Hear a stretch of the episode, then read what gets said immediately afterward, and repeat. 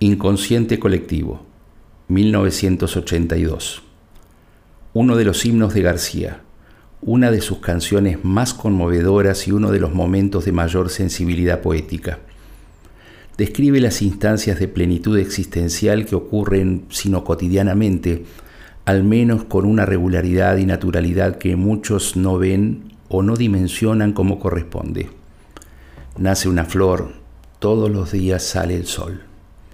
Son instantes vitales que permiten una conexión total del cuerpo con la mente, el espíritu con el universo y una voz interior o exterior, ¿quién puede determinarlo?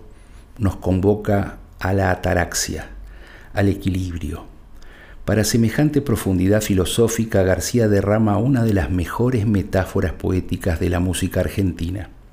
De vez en cuando escuchás aquella voz como de pan, ¿Puede haber algo más nutritivo, más familiar y cálido que el pan?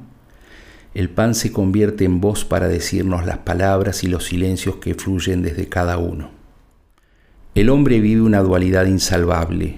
Por un lado es un ser único, individual, que se encuentra así en su propia conciencia y desde donde le brota aquella voz como de pan, mientras que por otro es un ser social en un mundo material y rodeado de otros seres también individuales. Ese mundo material es siempre demandante y siempre opuesto a la voz y a la conciencia, por lo que cuando se consigue la armonía cósmica de la conciencia en el universo, el mundo nos despabila y nos tironea con sus propios reclamos.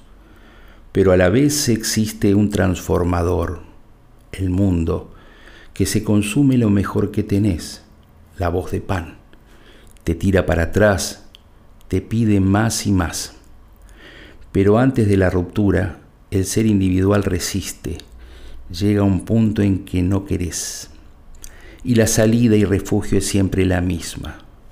Mama la libertad. Otra vez la figura de mamar, nutricia y vital. Siempre la llevarás dentro del corazón. Aunque arremetan contra uno, aunque uno se corrompa, aunque uno dude, aunque uno sufra, aunque uno se extravíe, la libertad estará eternamente como reducto inicial. Como afirmación de que atravesó un momento de emoción y de sensibilidad al escribir esta canción, deja un espacio para el otro que sufre.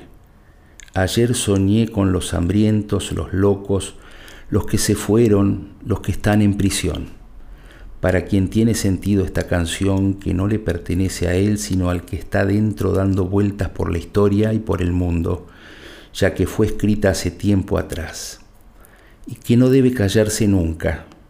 Es necesario cantarlo de nuevo una vez más.